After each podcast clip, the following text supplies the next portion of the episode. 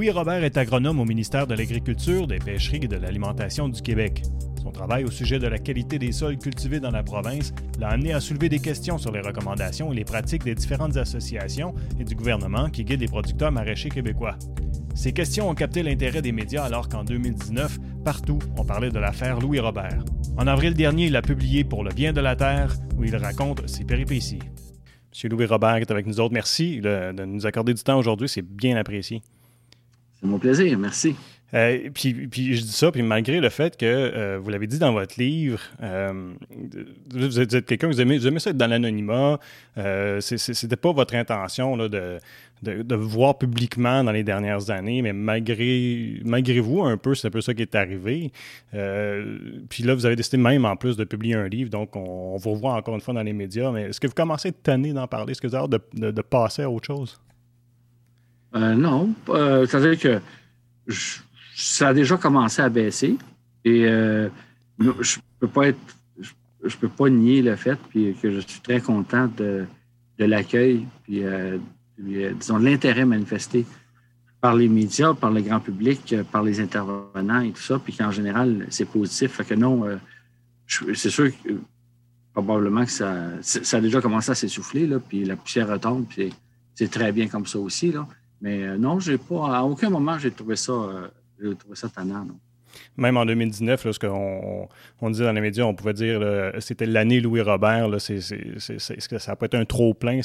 Étiez content, dans le fond, j'imagine, que ce soit euh, rendu au public la, la, situation que vous avez vécue. Oui, en fait, euh, tout l'aspect public a été, euh, dans l'année 2019, tout l'aspect public a été, disons, secondaire pour moi parce que j'avais tellement des préoccupations prioritaires concernant mon, mon statut d'emploi, entre autres, euh, puis euh, mes relations avec euh, l'Ordre des agronomes, ça a été houleux, puis tout ça. Donc, l'aspect public était comme un peu secondaire, d'autant plus que pour beaucoup des, des entrevues puis des relations avec les médias, c'est mon syndicat qui s'en est occupé, et de belle façon d'ailleurs. Donc, ça ça ça, m'a beaucoup aidé, ça. Puis le syndicat fait un travail. Moi, j'étais, j'étais très impressionné par la façon dont je ne fais pas publicité pour eux autres. Là, on ne peut pas devenir membre du syndicat et payer une cotisation. Que, mais en tout cas, bref, ils, ont, ils, ont, ils, se sont appropriés le dossier. Puis ils ont tout de suite, dès la première entrevue, ils étaient impressionnés par la maîtrise qu'il y avait du dossier. Je parle de mon, du président d'alors, mm -hmm. Charles Perron. Et il a, il a, la représentation, autrement dit, était assumée par euh, mon président de syndicat. Puis euh, j'avais rien à redire. C'était excellent. Fait que ça me libérait. Ça m'enlevait, ça m'enlevait le fardeau des, des entrevues et, et je, je, me concentrais sur euh, le règlement de mon dossier. Mmh. Ben, Parlons-en, mais peut-être pour ceux qui, s'il y en a encore qui ne sont pas familiers avec euh, votre histoire, là, premièrement, c'était quoi vo, votre rôle au, au, sein du MAPAC? Quel était mon rôle? Moi, ça fait depuis. Euh, j'ai été engagé le 31 janvier 1989 dans le sud-ouest du Québec, là, bureau régional, régional de Châteauguay. Euh, et j'étais conseiller régional, conseiller régional en grande culture pour la région du sud-ouest. Après ça, j'ai, pour des raisons familiales, là, ma conjointe était de la région de Québec. On a déménagé dans la région de Chaudière-Appalaches, de 99 à 2000, fin 2014 à Sainte-Marie. Toujours conseiller régional en grande culture. Et depuis 2016, euh, ouais, depuis 2015, pardon, janvier 2015, je suis à Saint-Hyacinthe, puis j'ai le poste de conseiller provincial, conseiller expert provincial en grande culture pour le MAPAC.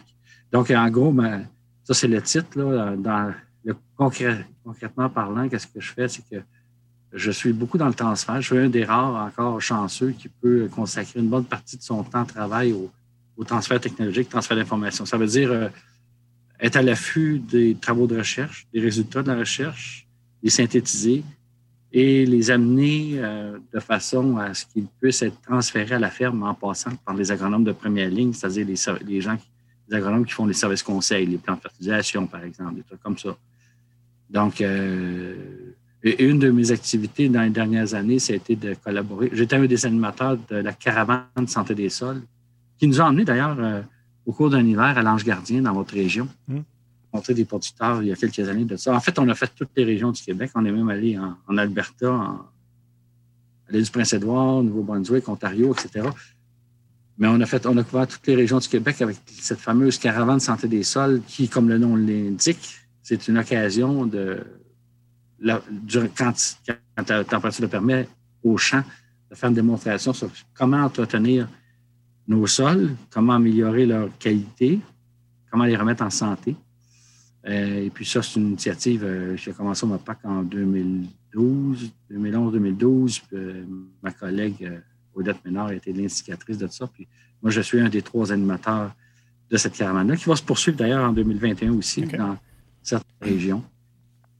en gros, pour, revenir à la question initiale, c'est que je, je, fais du transfert technologique. C'est bien sûr que je suis parfois mobilisé aussi pour l'administration des programmes d'aide financière, les subventions, de, temps en temps. Un côté du travail que j'aime moins, mais un peu comme le service militaire, il faut en faire un petit peu. Euh, mais euh, mais j'ai toujours beaucoup aimé mon travail depuis le, premier jour au MAPAC. Hum. Et, je trouve que c'est le transfert, c'est le maillon intermédiaire dans la chaîne de, transfert d'informations qui est, et c'est le maillon le plus négligé, puis qui est aussi essentiel que la recherche ou le service conseil, qui sont les deux autres maillons. La recherche en amont, on a le transfert technologique, puis finalement le service conseil. Puis ce, transfert d'informations-là, ça, a comme, ça comme but de, trouver, d'avoir des façons, euh, de meilleures façons d'avoir des sols en santé plutôt que d'avoir recours à des produits dont on n'aurait probablement pas besoin. Oui, exactement. Si a une notion qui résume bien euh, nos objectifs et notre travail, c'est de dire que notre objectif de dépense, c'est améliorer la rentabilité des entreprises agricoles du Québec. Hmm.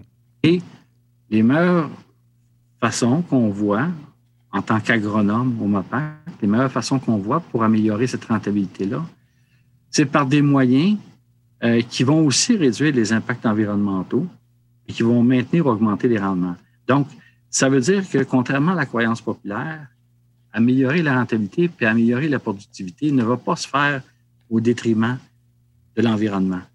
En fait, les, objectifs agronomiques, environnementaux et économiques sont très, très compatibles. Ça, les gens ne le savent pas, mais par exemple, je vais vous donner l'exemple du semi-direct. Hein. La technique du semi-direct consiste à abandonner toute forme de travail du sol pour semer la culture, mettons, en 2021, sur un sol qui a été laissé intact depuis la récolte de l'automne 2020, sans aucune forme de travail de sol. Bon, ça, c'est une pratique qui a commencé il y a très longtemps. en fait, dans les années 30 même, il y en a eu dans le Midwest américain. Puis, on, on essaie de promouvoir cette technique-là auprès des producteurs. Puis, il y en a une certaine partie qui adhère à cette, cette pratique-là. Puis, évidemment, bien, ça réduit les impacts environnementaux, puis ça augmente, ça maintient ou ça augmente les rendements. Et euh, évidemment, parce que ça réduit énormément le coût, euh, le coût de, main-d'œuvre, le coût de carburant, le coût de machinerie, bien, ça, rend, ça améliore la rentabilité. Ça, c'est un exemple, mais hmm. on pourrait parler de gestion de l'engrais de ferme ou de, rotation des cultures, toutes, toutes les pratiques qu'on fait la, dont on fait la promotion auprès des groupes de producteurs, des agronomes et des producteurs, ça vise les trois objectifs en même temps. Donc, c'est la beauté de la chose. Cette méthode-là, c'est ça qui, où est-ce que ça permet en fait de ne pas exposer le, sol, mais plutôt que de le garder à l'ombre et dans un environnement qui est moins euh, pris par le soleil? Exactement. Exactement. Puis un autre message que j'aimerais vous laisser, vous livrer, c'est que ça c'est reconnu internationalement. L'agriculture de l'avenir va reposer sur trois piliers, c'est-à-dire le semi-direct ou le travail très réduit, peu, peu d'intervention mécanique au champ. Ça, c'est un. Deux, la couverture du sol. Et trois, une rotation de culture diversifiée. Ça, c'est les trois piliers. Et peu importe, peu importe le type de sol, peu importe euh, le type de production de culture, la région, le climat, ce sont les trois mêmes solutions qui reviennent tout le temps. Et donc, euh, c'est le fun, c'est pas bien compliqué, c'est comme la même. Si on veut, c'est une recette, mais pas une recette. Il faut, il faut évidemment euh, faire la mise au point technique euh, pour l'adapter à chaque contexte particulier. Hmm. Mais en gros, c'est les trois grands piliers de l'agriculture du futur. Là, vous dites que c'est du futur, mais où est-ce qu'on en est présentement dans, le concret, au jour le jour? Euh, on, si, on, parle de pourcentage, mettons, on n'a peut-être pas des chiffres, mais ça ressemble à quoi le portrait? Est-ce que des producteurs? Est-ce qu'on est le met en pratique déjà ou on est rendu où? Si vous demandez aux producteurs agricoles, est-ce que vous du semi-direct, ils vont tendance à répondre oui dans une proportion d'autour de 30 à 40, parfois même des fois 50% Mais en fait, ce qu'ils veulent dire, c'est que de temps en temps, ils vont laisser un champ sans travail de sol à l'automne, puis ils vont, semer, ils vont en faire un semi-direct à l'occasion.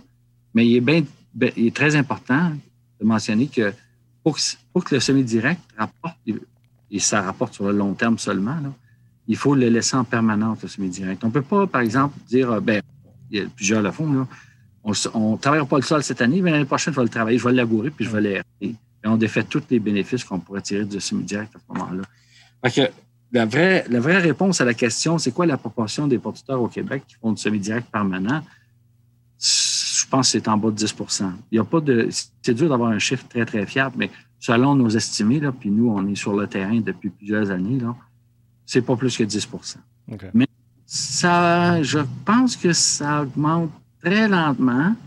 Il y a des reculs de temps en temps. Il y en a qui retournent au labo et tout ça, mais je pense que ça, ça va monter. Puis l'autre, les, la couverture du sol par les résidus et les cultures de couverture, ça, ça a augmenté beaucoup ces dernières années. Et ça, euh, c'est très, très positif. Moi, je, suis même impressionné de la vitesse euh, d'adoption de la technique des cultures de couverture. Vous savez, les cultures de couverture, juste pour euh, définir, pour que les gens comprennent de quoi on parle, mm-hmm. ce sont des cultures qui sont semées, mais pas pour être récoltées. Ils sont semés seulement à des fins de protection du sol ou pour euh, contrôler les mauvaises herbes ou pour recycler les éléments nutritifs. Donc, ils vont, par exemple, on va semer euh, un des exemples les plus, les plus communs, puis dont on fait la promotion, c'est le semis de trèfle dans un champ de blé. Le déjà semé, puis on va passer, on va aller semer une petite, une, petite quantité de semences de trèfle. Puis le trèfle va pousser tranquillement, pas trop, pendant que le blé est encore là. Mais une fois que la récolte de blé est prise, là, il y a beaucoup plus de soleil qui rentre. Puis là, le trèfle profite jusqu'à la fin de la saison. Et ce trèfle-là empêche, ben, empêche en grande partie la, germination de mauvaises herbes, protège le sol contre l'érosion, euh, recycle euh, ou met du, dans le système de l'azote euh, plein de bénéfices qu'on tire. Et puis ça ajoute de la biodiversité aussi. Par exemple, si on pense mm. aux abeilles et tout ça, ben, des fleurs de trèfle, on sait que c'est attirant. Puis, donc, euh, c'est un exemple de culture de couverture. Et ça, ça c'est, comme je le disais tantôt, la superficie semée en culture de couverture au Québec ces dernières années a augmenté beaucoup plus que, que je m'y attendais, puis plus que le semi-direct aussi. C'est drôle parce que je, ben, j'allais dire je, mais c'est pour moi, c'est pas vrai, c'est plus ma blonde, mais euh, au niveau du jardinage. Dans Il faut faire attention à ne pas s'approprier des, Non, c'est ça. Euh, mais, mais au niveau du jardinage, il en parle déjà, euh, ben, on, pratique un peu ce, principe-là, mais là, on parle de petite culture, mais fait que ça peut s'appliquer, dans le fond, à grande échelle. Absolument. Hmm. Ça peut s'appliquer dans la culture maraîchère, dans les petits fruits, même dans les vignes. On a fait des démonstrations, on a fait chercher à trouver des, des cultures de couverture les plus adaptées à aux vignes et puis euh, dans les pommes de terre. Les pommes de terre, c'est une culture difficile parce que, bon, euh, ça exige des opérations culturelles. Euh, c'est exigeant en termes de cédules de semis et de récolte aussi. Il n'y a pas beaucoup de flexibilité. Quand on décide de faire de, produire des pommes de terre, on s'embarque de façon conventionnelle. En tout cas, on s'embarque dans un système très rigide. Puis, puis pour pouvoir intégrer là-dedans des cultures de couverture, il faut de la souplesse. Hmm c'est pas, pas une cause perdue, par exemple. Je, crois que dans cette culture-là, comme dans d'autres, on n'aura pas le choix. Euh, d'ailleurs, on a fait une démonstration, je me rappelle, à l'île du Prince-Édouard, puis euh, euh, l'organisme l'Association des porteurs de pommes de terre de l'île du Prince-Édouard nous avait invités à faire une démonstration de santé des sols, puis il avait choisi comme site, où c'était l'été, évidemment, à peu près le meilleur porteur de pommes de terre de l'île. Et euh, il utilisait très peu de pesticides. Il était en transition, en fait, vers le bio. Un de ses secrets, c'était ça, c'était des cultures de couverture puis des rotations de culture. Exactement ce qu'on préconise. Et, les gens, je ne sais pas si à l'époque, ils, avaient compris, là, mais pour nous, c'était, ça sautait aux yeux que c'est pour ça que ces pommes de terre étaient si peu malades, si de belle qualité. Parce que justement, il fallait des rotations et des cultures de couverture. C'est un porteur très, très avancé. Puis on parle de ça des producteurs de pommes de terre ici euh, et même là-bas, des fois, puis pour eux, c'est incompatible de faire de la pomme de terre puis d'avoir des cultures de couverture, alors que lui, il le faisait, puis il le rentabilisait. Puis c'est là, ces méthodes-là, c'est au départ, ben, au, on pourrait dire comme ça, d'utilisation, entre autres, bon, de pesticides. On entend beaucoup parler. je pense que c'est quand même des pesticides et puis euh, les fameux euh, néoniques, ça a été quand même assez médiatisé. Mais une chose que, moi, je ne connaissais pas, c'est aussi au niveau des engrais. Donc, on ferait une surutilisation des engrais au Québec comparativement à, entre autres, euh, nos voisins d'Ontario ou encore dans l'État de New York que vous avez mentionné dans votre livre. Oui, oui. Euh, on a. Ben, je, pourrais, résumer ça en disant que par idéologie, au Québec, traditionnellement, on a toujours pensé que pour euh, euh, produire des recommandations d'engrais justes pour le producteur, ben, il fallait l'implication des représentants de compagnie. Autrement dit, on, avec des bonnes intentions, en fait, on compromettait l'intérêt public parce que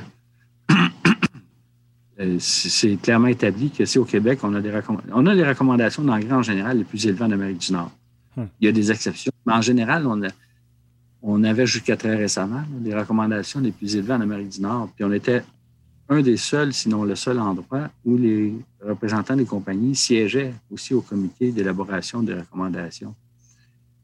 Il y avait comme un lien de code, en tout cas, on peut être euh, vertueux et naïf et penser que c'est juste une, coïncidence, là. Mais j'ai. Non, mais vous avez étudié les chiffres, vous avez vu que c'était plus élevé dans le contexte au ah Québec, étant donné qu'on a des représentants qu'ailleurs. Oui. Euh, puis, puis, il y a une période de 1995 à 2001 où les, représentants des compagnies ont claqué la porte du comité. J'étais président du comité, fait que j'en suis un bout là-dessus. Ils ont claqué la porte euh, parce qu'on avait adopté des recommandations beaucoup plus proche des besoins réels des cultures. Ça amenait une réduction, par exemple, dans le phosphore, d'autour de 40% des recommandations. Et pendant cette période-là, de six ans, de 1995 à 2001, on n'a pas eu de baisse de rendement, mais on a une baisse dans la consommation de phosphore. Ça a chuté de cette période-là. Et euh, on a été forcé de réintégrer les compagnies en 2001. Ben, moi, je suis sorti à ce moment-là. J'ai démissionné du comité parce que moi, je jugeais que j'étais en situation de conflit d'intérêt. J'acceptais, j'étais complice, autrement dit. Fait que pour moi, ce n'était pas une position tenable. J'ai démissionné de. Pardon. j'ai démissionné du comité. c'est pour ça, il y, a, un lien de. Il y a un lien de cause à effet. Si on prend un exemple, dans la culture du maïs, un sol typique au Québec, 4,3% ben, Je ne mentionnerai pas de chiffre parce que, mettons un sol typique au Québec, on recommande 60 kg de phosphore à l'hectare. Puis en Ontario, c'est 20. Le même sol, si on envoyait un échantillon de ce sol-là en Ontario, le même sol, on recevrait une recommandation de 20. Puis en York, ça serait zéro. Et dans beaucoup d'États du Nord-Est, ça serait zéro. Tout simplement parce qu'il n'y a pas de probabilité. La probabilité d'une augmentation de rendement en mettant du phosphore, dans un sol comme ça, typique du Québec, est très faible. Fait qu'on devrait recommander zéro ou au maximum 20, alors qu'on recommande 60. Et traditionnellement, on a, là, ça dure depuis, depuis des décennies, là, ça. Et donc, euh, on peut imaginer les impacts. Et comme je le mentionne dans le livre aussi, vous savez, il y a de la littérature scientifique qui démontre que le phosphore qu'on trouve dans les cours d'eau, à 85% du temps, c'est du phosphore qu'on a appliqué en trop. C'est du phosphore excédentaire, soit dans l'alimentation des troupeaux ou soit dans la fertilisation des cultures. Mais c'est du phosphore, autrement dit, qui n'a jamais servi. Il a passé droit dans le système. Alors, une des façons, moi je le répète depuis plusieurs décennies aussi, c'est que une des façons d'attaquer le problème du phosphore au Québec, si on avait voulu vraiment le corriger, le problème du phosphore au Québec, on se serait attaqué à la source mm du phosphore sur les fermes.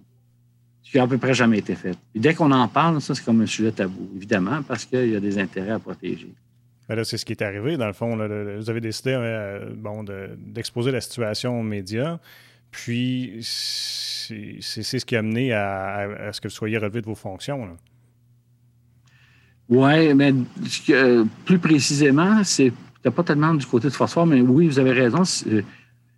C'est dans la même nature. C'est-à-dire que c'est des informations euh, qui sont sensibles, qui sont gênantes, si on veut, pour mm. les publics, parce que ça démontre la complicité. Hein. Et euh, évidemment, ben, ils n'ont pas aimé ça. Mais c'était, en l'occurrence, dans ce cas-là, c'était la question du, euh, du traitement de semences à base de néonicotinoïdes. La recherche qui était faite au sérum qui démontrait, hors de tout doute d'ailleurs, hors qu'on voit ça en agronomie, des, travaux de recherche aussi consensuels. Le, message était limpide, était clair. C'était on n'a aucune probabilité que ce produit-là soit rentable pour un producteur. Donc, euh, ce qu'on aurait dû faire, transférer le message au producteur, dire oubliez ça, arrêtez d'en mettre. Et pas juste les néoniques en passant la recherche. Euh, puis ça, ça a été l'objet, de, malheureusement, d'une confusion dans les médias, puis euh, une confusion entretenue d'ailleurs par l'Ordre des agronomes. Mais la recherche démontrait pas seulement que les néoniques étaient.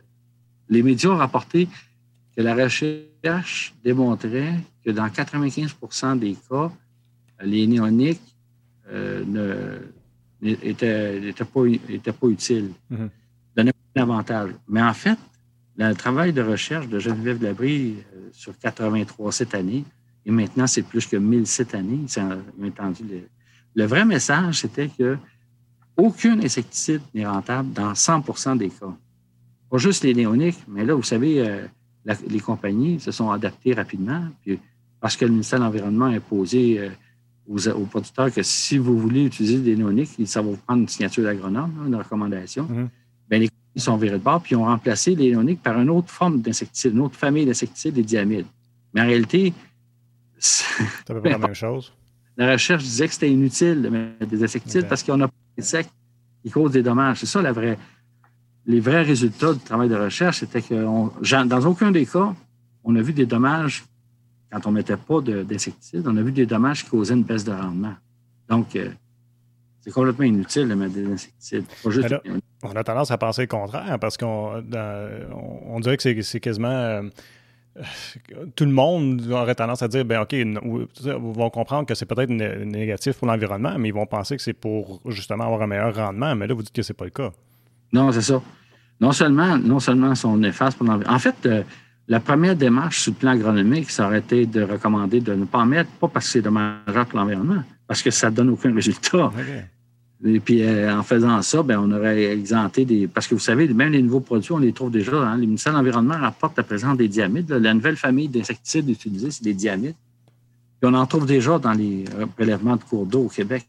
Ça n'a pas pris de temps. Là. Juste deux, trois ans, ils sont utilisés, puis on les retrouve dans l'environnement. Ils sont très toxiques. Peut-être pas autant sur les, pour les abeilles que les néoniques, mais ils sont très toxiques pour les milieux aquatiques, les organismes benthiques et puis les, batraciens et compagnie. Hmm. il y a ça que dans les cours d'eau, en plus du phosphore euh, qui, aussi vient ouais. Oui, en plus du phosphore, puis euh, Mais le, jour vous avez, vous avez ben, parce que vous avez donné des conférences, puis vos patrons, à l'occasion, vous, qualifiez ça en guillemets de faire taper sur les doigts. Euh, c'est arrivé que vous, on vous a dit de faire attention à ce que vous allez dire. Donc, quand, vous avez décidé de, parler aux médias, j'imagine, ben, je me demande dans quel état d'esprit vous étiez, parce que j'imagine que vous attendiez à avoir certaines répercussions, puis que ça, allait un peu brasser les affaires. Oui, quand. Euh, quand euh, c'est en mars, en mars 2018, quand euh, j'ai contacté les journalistes pour leur faire part de ces informations-là, je m'attendais à toutes sortes de choses. J'y avais réfléchi, évidemment, avant. Là, euh, puis j'avais envisagé la possibilité de toutes sortes de conséquences, de réprimandes, etc., des blâmes, même un congédiement. Puis là, arrivé à, après 30 ans au MAPAC, à un moment donné, tu te dis, je vais-tu encore une fois être complice de cette situation-là, puis de fermer ma gueule, tu sais, hmm. ou, là, je vois, là, ça suffit, là, puis je vais le dire. Ben, j'ai choisi de le dire. Puis, euh, parce qu'il est arrivé plusieurs fois dans ma carrière euh, où je me suis vraiment posé la question. Euh, j'ai failli le faire avant, mais n'avais pas, euh, disons, l'autorité morale, l'expérience non plus. Je n'étais pas prêt pas prêt non plus à, subir toutes les conséquences possibles. Mm-hmm. Mais là, à un moment donné, là, la situation se détériore en plus. Puis, vous savez aussi là, que au centre de recherche, c'était particulièrement pathétique parce que il y avait des jeunes chercheurs, des jeunes chercheuses qui avaient plein de potentiel, qui voyaient pratiquement leur carrière brisée à cause de ces ingérences-là. C'était assez triste sur le plan humain. Là. C'était pas drôle à voir. Puis moi, comme, comme je disais au, début, euh, je suis agent de transfert technologique. forcément, il faut que je sois branché sur la recherche. Puis il y a des, chercheurs avec qui je collaborais depuis plusieurs années au centre de recherche. Puis je voyais leur, climat de travail, leur, productivité aussi. Euh, le centre, en fait, était rendu pratiquement dysfonctionnel.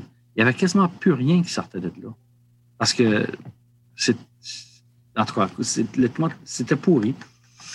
Fait que moi, ça, ça a rajouté, disons, euh, ça a rajouté aux raisons pour lesquelles j'ai finalement, finalement euh, sorti publiquement. Là. Puis euh, oui, dans les semaines qui après, ben, dès le lendemain, quand ça sorti, je m'attendais au pire. Là. Mais il ne s'est rien passé. Non, c'est juste après cinq mois. Là. Oui, c'est même à mars 2018 et c'est arrivé en septembre. trois, six mois, ouais. Six, mois, plus tard. Fait que, ouais. Et puis c'était. Le travail durant l'été 2018 s'est poursuivi. Pareil comme si de rien n'était. Ça a été doublement surprenant le jour où vous avez eu l'appel parce que vous étiez à l'extérieur, en train de faire un, travail à l'extérieur. Lorsque vous avez reçu l'appel, bon, rendez-vous au bureau, c'est important. Hein? Je veux dire, rendu là après, après 5-6 mois, ça peut t'en attendre. Oui. Oh, oui. Euh, oui, cette fois-là, en septembre, le 12 septembre 2018, euh, quand on m'a signifié que j'étais relevé de mes fonctions, pas congédié encore, relevé de mes mhm. fonctions, ça a été, a, posteriori, quand j'y repense, j'ai été plus surpris le 12 septembre qu'à mon congédiement, euh, qui est arrivé euh, mois, quatre mois plus tard, mhm. en janvier 2019. c'était vraiment, vraiment une surprise. Même si, bon, après à tête froide, je, pouvais penser que ça devait être à cause de la santé médiatique, mais il n'y avait rien. Puis comme il ne s'était rien passé, et puis il me semblait que ça ne méritait pas une sanction si sévère que ça. En tout cas, bref, j'avais encore beaucoup de doutes sur les raisons réelles de, mon, de, ma suspension. En effet, puis pendant ce temps-là, vous savez, euh, le, statut de relevé de ses fonctions, c'est normé dans la convention collective. Hein. C'est une mesure euh, mm-hmm. non disciplinaire, mais il appelle ça une mesure administrative permet à l'employeur, pendant ce temps-là, de faire une enquête pour voir c'est quoi la nature de, de l'infraction et tout ça. Puis là, justement, pendant cette période-là, je pense que vous avez été dans le néant. Donc, vous ne saviez même pas qu'est-ce qui était retourné. Je vais, on va continuer cette conversation-là, euh, si vous bien, euh, M. Robert. Je vais juste prendre le temps de remercier les gens qui nous écoutaient via ma TV Outaouais ou encore si vous êtes sur les ondes de TVC Basse-Lièvre. Rendez-vous sur notre site web ou sur la chaîne YouTube de TVC Basse-Lièvre pour pouvoir voir le reste de l'entrevue. Ça va être super intéressant de continuer à parler avec M. Robert. Et puis, euh, n'oubliez pas de vous inscrire. Ça nous aide beaucoup d'avoir les gens qui nous suivent. Et donc, je vous remercie et je vous souhaite une bonne fin de soirée. Euh, ouais, donc c'est ça, on disait. pendant cette période-là, vous êtes supposé, j'imagine, d'être informé de l'enquête puis des, décisions qui sont prises, alors que là, finalement, vous avez été dans le néant pendant un certain temps. Hein. Oui, puis euh, j'ai été aidé euh, par mon conseiller syndical, du syndicat des professionnels du gouvernement du Québec, évidemment, bien évidemment, parce que c'est un peu leur travail, mais ils ont fait un super travail encore là, mais euh, vous savez, ce qui était dur, c'est que ça a duré plus longtemps que. La convention collective est assez précise là-dessus. Ils disent ne euh, faut pas que ça dépasse 30 jours de calendrier. Mm-hmm. Ça a duré mois. Euh, et, pendant ce temps-là, l'employeur, le MAPAC, m'interdisait tout contact avec mes anciens collègues. Même, puis, puis ils étaient surtout surveillés, eux, pour ne pas entrer en contact avec moi. Donc, c'était vraiment un climat spécial. Puis j'avais eu vraiment l'impression d'avoir commis un, péché mortel. Euh, j'avais, trahi la nation ou quelque chose. Euh, c'est très, très, très, très sévère. plus de contact avec personne, sans trop savoir les vraies raisons. Puis, à l'intérieur du mois aussi, il y avait certaines obligations, toujours selon la Convention, certaines obligations de. Par exemple, il devait faire une rencontre, euh, une rencontre d'échange d'informations. Il y, avait un terme pour ça d'ailleurs, que j'ai oublié, mais qui n'a jamais eu lieu. puis, Bref, ils ont chanté qu'il y avait une manigance. Puis, euh, vous savez, c'est durant la période d'élection aussi, ça. Hein? Ils ont dû vouloir euh, pelleter ça en cours du prochain gouvernement. J'imagine. Il y a peut-être eu ces considérations-là là, pour, expliquer pourquoi ça a duré si longtemps que ça, mais ça a été très long, cette période-là. Hum. Finalement, une, enquête, puis euh, ils m'ont congédié le 24 janvier 2019. Puis là, c'était un peu plus tard, bon, euh, c'est devenu public et puis il y a eu un appui assez spécial, je trouve, euh, quand, parce qu'il y a une, pétition qui a circulé, qui a récolté 70 000 quelques noms pour dire ben c'est injuste, euh, M. Robert devrait revoir son travail. Est-ce que vous étiez surpris de voir le, le sport que vous avez, que vous avez reçu, autant du public que de vos collègues? Oui, absolument, oui. Mes collègues au MAPAC avaient même organisé une, espèce de geste de solidarité où il y avait un carré jaune à mon effigie là, qui, affichait. non, j'ai été bien touché, puis j'ai été très surpris, très content, évidemment. Puis ça n'a pas, été long, là. Le, le, congédiement a été signifié le 24 janvier 2019, euh, puis euh, ça a sorti dans les médias la semaine suivante. Puis dans les, dès les premiers jours, quand ça a été su dans les médias, bien, il y a eu un élan de solidarité, puis il y a eu des manifestations, puis mon syndicat encore là-dedans s'est impliqué beaucoup. les gens en ont parlé beaucoup. il y a eu une pétition, il y a eu une marche en plein hiver à Québec. C'était assez fantastique, en effet. Est-ce que vous pensez que vous auriez eu les excuses qui ont, été faites, puis est-ce que vous auriez euh, pu reprendre votre poste, ça n'aurait pas été de la pression du public? Je pense que oui, parce qu'on avait une procédure, la procédure formelle qu'on avait entamée d'ailleurs, là, les gens, ben, ça a été dit, mais on l'a oublié, mais j'avais une procédure de contestation par grief. Il y avait trois griefs de déposer contre l'employeur. Hmm. Éventuellement, j'aurais été réparé, mais ça aurait pris du temps. Si ça avait été, si n'avait pas été la pression du public, ça, je pense que j'aurais gagné, mais ça aurait pris trois ans, deux, à trois ans peut-être. Ça, ça, aurait été terrible. Mais euh, la pression du public, il est pas beaucoup. Puis aussi, euh, oui, la pression du public, la protectrice du citoyen qui a lancé une enquête aussi à ce moment-là. Euh, ça, ça a été le, goutte d'eau qui a fait basculer le gouvernement là, quand en juin 2019, la protectrice a sorti son rapport disant blâmant le MAPAC. Parce que vous savez, avant d'aller dans les médias en mars 2018, j'avais suivi toutes les étapes recommandées. C'est-à-dire, j'avais fait, j'avais déposé une demande d'enquête à l'interne en vertu de la loi là, facilitant la divulgation d'actes répréhensibles. Mm-hmm. J'avais fait une demande d'enquête à l'interne. J'avais alerté mes supérieurs. Je n'avais parlé autour de moi bien avant 2018. Puis euh, il n'y avait rien, a rien qui, aboutissait. Puis l'enquête à l'interne avait été virée en queue de poisson, volontairement d'ailleurs. Puis ça, tous ces éléments-là ont sorti durant l'enquête de la protectrice du citoyen pour dire que je ne suis pas allé, je suis pas allé. Euh, ma première démarche n'a pas été vers les publics, mm-hmm. vers le Radio-Canada puis le Devoir. mes premières tentatives remontaient à même 2015, où j'avais approché mes, supérieurs, puis des collègues, puis euh, j'avais alerté des sous-ministres. J'avais finalement déposé une, une, demande d'enquête interne. Puis c'est ça, ça n'avait rien donné. C'est juste suite à ça que j'avais pris la décision d'aller vers les médias. Hmm.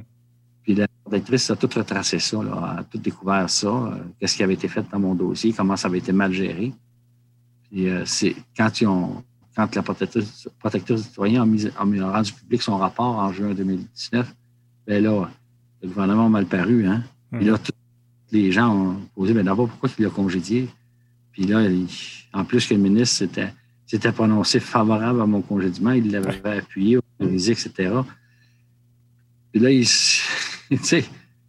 il était pris un peu pour euh, essayer d'expliquer c'est quoi les vraies raisons d'abord. Mm-hmm. C'est un peu ça qui apparaît dans le livre aussi. Là.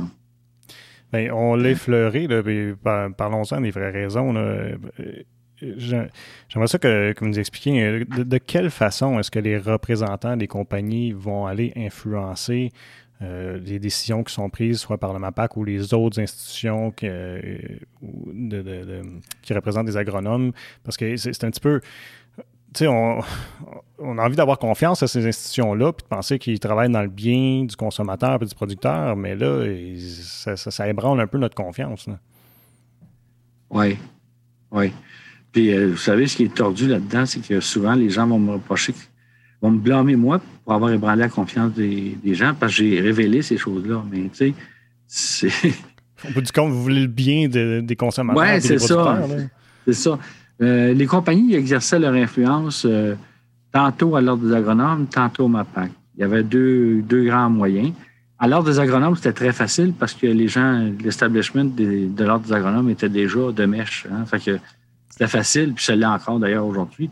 Mais euh, c'était facile, sauf que l'ordre agronome n'a pas beaucoup de pouvoir. C'est-à-dire qu'il me menaçait, il me il intentait une enquête. Mais moi, je savais bien que si on allait jusqu'au bout du processus, puis que ça allait sur la place publique, c'est eux qui allaient mal paraître. Ça, ils le savaient. Ils le savent encore, d'ailleurs. Hmm. Ça n'a jamais débordé. À l'ordre des agronomes, les compagnies ont essayé autant comme autant, mais ça ne s'est jamais rendu sur la place publique. Parce que, en tout cas, bref. Mais du côté du MAPAC, là, il y avait, les compagnies avaient peut-être un peu moins d'influence qu'à l'ordre des agronomes, mais c'était plus efficace parce que là, euh, mon employeur pouvait me menacer. Là, puis, euh, mhm. Vous savez, ça, revient toujours euh, aussi à la, prédisposition idéologique des dirigeants. C'est-à-dire que moi, je n'ai pas de preuve, je n'ai pas l'impression qu'il y a eu des échanges d'argent ou des trucs comme ça, puis de la, corruption, je ne pense pas que c'était le cas, sauf que Sauf que les gens sont déjà sensibles, sont déjà sympathiques à la cour des compagnies. Ça, ils ne veulent pas l'avouer, là, mais tu sais, les compagnies n'ont pas forcé fort la porte d'un sous-ministre pour se faire entendre. Hein. Hmm. Ils, sont accueillis. C'est bien plus facile pour un dirigeant d'une compagnie d'engrais d'avoir accès au sous-ministre que pour un agronome au MAPAC.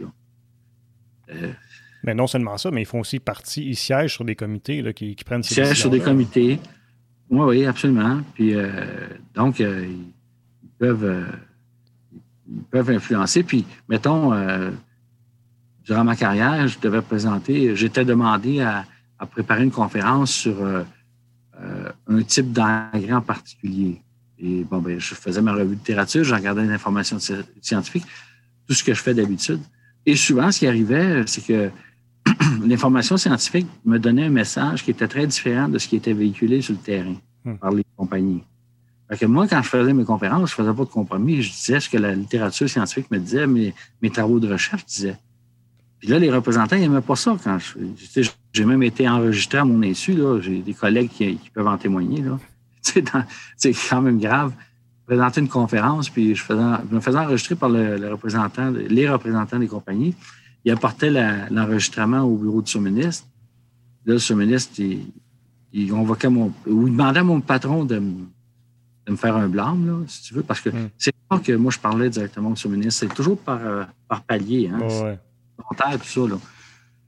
Comme, comme je l'ai dit à tous mes, patrons en cours de route, j'ai tout le temps dit, je leur ai dit, ça n'a jamais donné de résultats, mais je leur ai toujours répété, j'ai dit, la prochaine fois que le ministre reçoit une plainte à mon effet, j'aimerais ça être présent quand, quand mon procès va se tenir. Parce que moi, je reçois la sanction, mais je ne suis pas là pour me défendre quand le procès a lieu. Évidemment, ça n'a jamais... Il n'a jamais donné suite à cette demande-là. Soit dit en passant aussi, euh, euh, on parle beaucoup de ces occasions-là, mais comme je le dis dans le livre aussi au début, j'ai certainement euh, livré plus que 1000 conférences, démonstrations, des, communications, j'en ai fait beaucoup dans ma carrière, puis il y en a juste peut-être une douzaine qui m'ont attiré les envenus parce que, mettons, quand je parle de santé des sols, ben, ça ne dérange pas beaucoup d'intérêts commerciaux.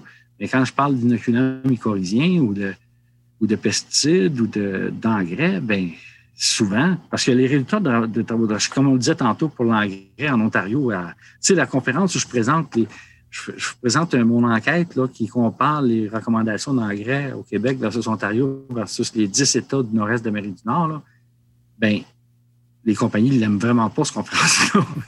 puis, puis c'est, puis pourtant, euh, dans une des conférences, je faisais la démonstration que si on réduisait les excès, on réglerait la question du phosphore, par exemple. Mhm. Ça, ben, ils l'ont tellement pas aimé que c'est cette fois-là que je raconte où j'ai eu un appel 15 minutes avant ma conférence, puis mon patron m'imposait ah, pas aller parler, de ne pas, la, pas la donner là, 15 minutes avant. Il a fallu que j'étais assis dans la salle, puis l'animateur euh, que je connais bien, là, M. Lafont de du Canada, il était l'animateur de la conférence scientifique.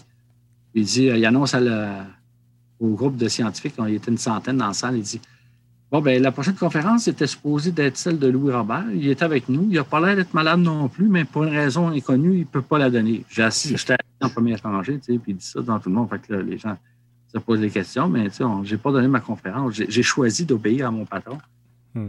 de ne pas la donner à la conférence. Mais c'est dommage parce que, tu sais, c'est ça, ça, je me disais, ça, c'est, euh, ça va nuire à qui que je donne les conférences? Parce que c'est en plein dans l'intérêt public, là.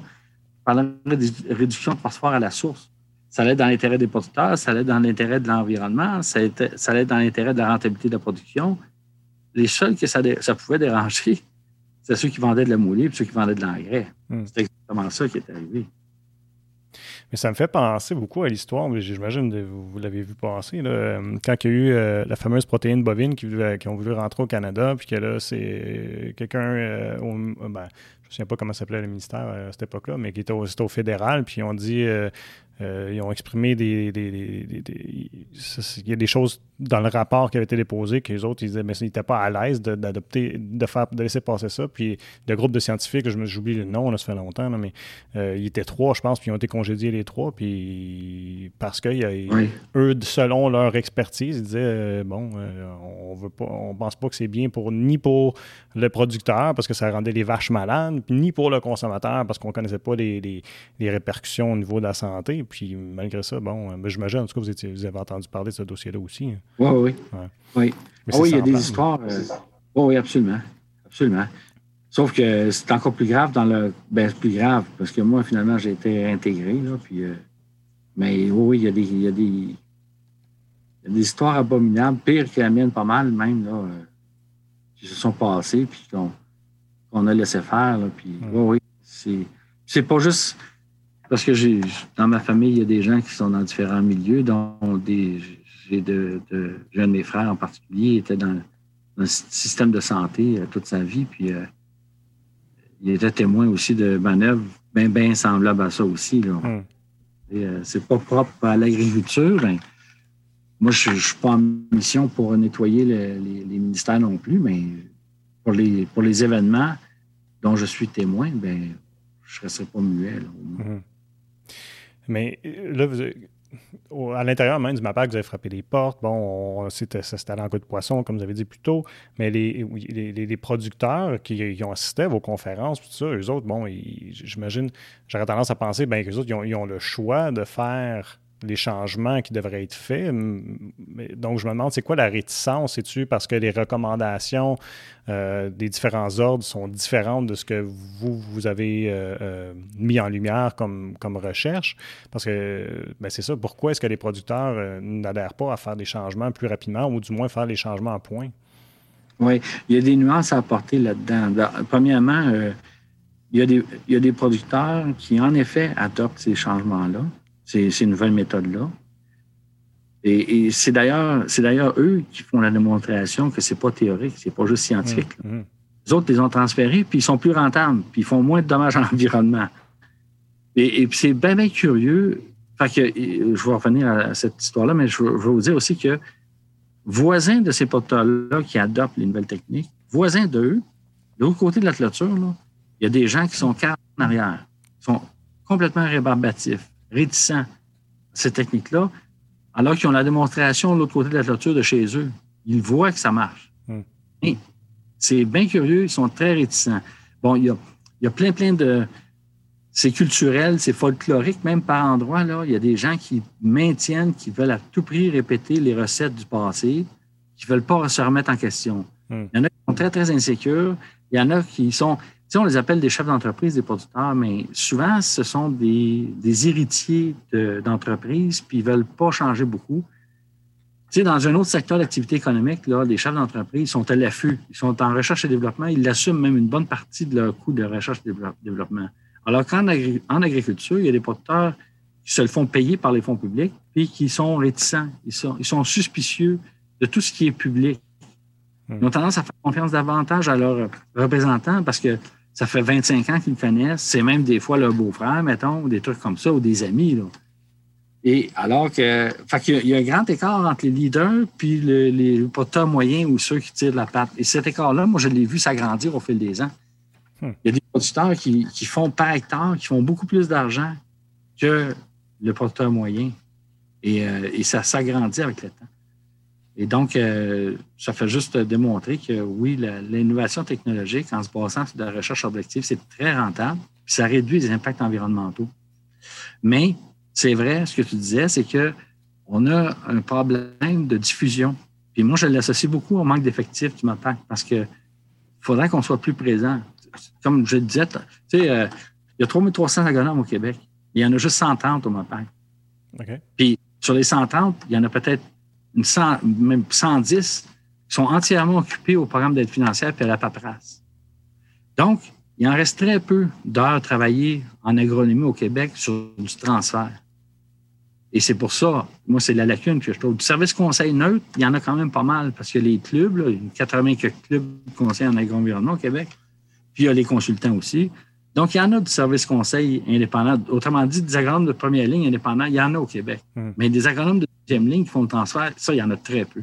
Hmm. Et puis, on est tellement peu nombreux qu'on ne fournit même pas transférer la recherche. La recherche s'accumule, qui se produit, qui est, si on engageait des ressources pour faire le transfert, puis on appliquait ce qui est déjà produit en recherche, on, réduirait de 40 ou 50% la consommation de pesticides au Québec demain matin. Là.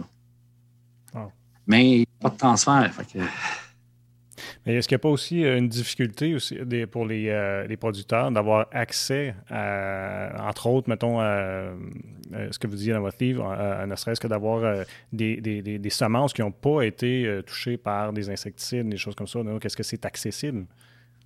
Oui, c'est accessible. C'est parce que c'est un peu un prétexte à cette raison-là. C'est vrai qu'il faut, le, faut commander d'avance quand tu vas avoir des semences qui ne sont pas traitées. Il faut que tu le commandes d'avance. Mais oui, mais c'est pas si compliqué que ça, là, commander d'avance. Encore, d'ailleurs, il y en a qui le font, là. Il y, a, il y, a, des producteurs d'avant-garde qui ne mettent aucun produit sur la semence, là. Qui sèment des semences qui n'ont aucun pesticide. Il y en a plusieurs qui ne mettent aucun insecticide, puis ça fonctionne pareil. Mais il y en a d'autres qui vont sortir cet argument-là. Ben, c'est pas facile parce qu'ils n'ont pas toutes les variétés. Puis, mais les compagnies vont toujours obéir à la demande. Parce qu'il faut que ça vienne des producteurs. Que ça vienne des agronomes aussi. Est-ce que euh, vous voyez dans un avenir, vous, ben, vous, tantôt vous avez dit que vous n'avez pas le choix, mais est-ce que vous avez espoir qu'on va voir un, changement assez rapide pour que euh, les changements se fassent avant que notre environnement soit et la santé des gens soit euh, hypothéquée, si on veut? Je pense que l'environnement est déjà endommagé là, de façon importante. Hmm. la santé publique, il y a encore moyen de d'améliorer les choses. Là. Euh, je ne veux pas être euh, pessimiste. Moi, je pense que l'espoir réside dans la prise de conscience du grand public. Hmm. C'est-à-dire que euh, si ça peut se poursuivre, ce qu'on ressent depuis deux, trois ans, là, une prise de conscience de l'intérêt, de l'intérêt pour non seulement l'alimentation, pas juste les livres de recettes, mais aussi la façon dont on produit les aliments. Hmm. Parce que l'agriculture, ça doit être considéré comme un bien public, comme l'eau d'ailleurs. Et euh, les citoyens ont un mot à dire sur le type d'agriculture qu'ils veulent avoir. Puis depuis deux ans, les citoyens, puis j'en suis très content, les citoyens se rendent compte que l'agriculture telle qu'elle est pratiquée au Québec ne ressemble pas beaucoup à l'agriculture qu'ils pensaient puis l'agriculture qu'ils souhaiteraient avoir au Québec. Fait que si les citoyens se réveillent et exigent des comptes de leurs représentants politiques, puis que l'agriculture devient un enjeu des campagnes électorales, par exemple, si je peux me permettre de rêver, là, bien là, il va y avoir des changements. c'est comme ça que ça va se passer. Mais que moi, je pense pas, en toute modestie, là, mes, mes gestes ne font pas beaucoup bouger le, ceux qui ont le pouvoir. Ils vont entendre que la tempête euh, passe et tout ça, mais, mais que le grand public prenne conscience puis euh, demande des comptes, là, ça, ça peut avoir plus d'effet. Ben justement, votre histoire, je pense qu'elle a réussi à rejoindre le grand public puis peut-être à commencer à changer les mentalités. Oui, peut-être. S'il y, y, a quelque chose de positif là-dedans, ce serait ça, en effet. Je m'adresse au grand public, d'ailleurs, pas mal plus, parce que, vous savez, pardon, si, euh, vous savez, l'agronome est responsable de sa recommandation, puis il n'est pas responsable d'application, de la même façon, ma PAC, là, si moi, je, me frustrais parce que ce que je dis n'est pas appliqué, ça ferait longtemps que je serais, démoralisé. Hein. Je, sais que je sais que ça ne sera pas euh, ça sera pas considéré bien, bien, mais c'est pas grave parce que au moins j'aurais dit ce que je pense vraiment honnêtement. Là. Mm fait. d'être intègre avec vous-même à quelque part. Oui, c'est ça. Sinon, si tu dis rien, tu es complice. Mais euh, maintenant, là, vous, avez, euh, bon, vous avez un livre d'écrit, euh, vous avez passé beaucoup de temps à, à, en parler, tout ça, mais est-ce que est-ce qu'on va entendre encore parler de Louis Robert? Est-ce que, que, le livre, c'est vos derniers mots ou bien on, vous voulez encore euh, travailler à sensibiliser les consommateurs? Ben moi, je vais... Et les producteurs. oui. Moi, je vais continuer à faire mon travail. D'ailleurs, le, livre, je le vois pas mal comme un travail d'agronome en passant, même si euh, je, suis très conscient que ma notoriété m'a ouvert les portes euh, de, moyens de communication, comme d'écrire un livre, ce qui n'est pas donné à tous les agronomes. Mm-hmm. Mais en gros, le livre contient des éléments de la vulgarisation agronomique aussi. Donc, ça, c'est un travail agronomique en quelque part. Euh, après, ben, je vais rencontrer des groupes de citoyens, des groupes de producteurs comme je le faisais avant. Puis je vais continuer. D'ailleurs, cette année, il va y avoir encore des caravanes de santé des sols, des trucs comme ça. Mm-hmm. Euh, mais j'ai pas, j'ai pas de, de projet. Euh, je suis pas en mission, puis j'ai pas de projet de, de, poser des gestes euh, d'envergure pour que ce soit politique ou autre. Là. Ouais, mais, ça n'a jamais été le cas. Ça n'a jamais été le cas non plus, c'est ça. Mais on le sent dans le livre, euh, puis entre autres dans, la partie où vous, vous parlez, euh, puis vous vulgarisez, puis parce que même moi, j'ai réussi à comprendre que pour, ce qui est de la santé des sols et tout ça, que votre intention, dans le fond, je trouve, c'est euh, de bien informer puis d'aider les producteurs dans tout ça. Oui. Oui, oui, oui. Je pense que il y a de la résistance, hein? comme je l'écris dans le livre aussi c'est difficile de convaincre quelqu'un dont le salaire dépend du fait qu'il ne comprendra pas ce que tu essaies de faire comprendre. Euh, mais, mais il y a beaucoup de producteurs, par contre, qui sont sensibles à ça. Mm-hmm. Puis ça, c'est super, c'est super le fun. Je mentionne des exemples aussi. Euh, puis le grand public, hein, le grand public, euh, je suis très content d'ailleurs, comme, comme tu as dit, là, que le livre, ce que je craignais, c'est que ce soit un langage un petit peu trop agronomique ou technique. Okay. Lui, mais euh, les feedbacks que j'ai euh, sont plutôt au contraire, c'est que oui, c'est assez accessible. Puis les gens donc, c'est tant mieux. Je suis, très content de ça, oui. Bien, écoutez, un gros merci de nous avoir accordé euh, la dernière heure presque. C'est bien apprécié. Et puis, je vais souhaiter, on va souhaiter tout le monde ensemble que les choses vont changer et aussi que, bon, votre. Que ça demande une préoccupation, oui. Oui, que ça devienne une préoccupation, puis que ce que vous avez, ce que, j'allais dire, c'est que ce que vous avez fait ne sera pas en vain. Oui. Hmm. Ben, merci beaucoup, Jean-François. Ben, c'est un plaisir. Merci tout le monde d'avoir été à l'écoute et je vous invite à nous suivre sur nos différentes plateformes web pour regarder ou écouter toutes nos émissions.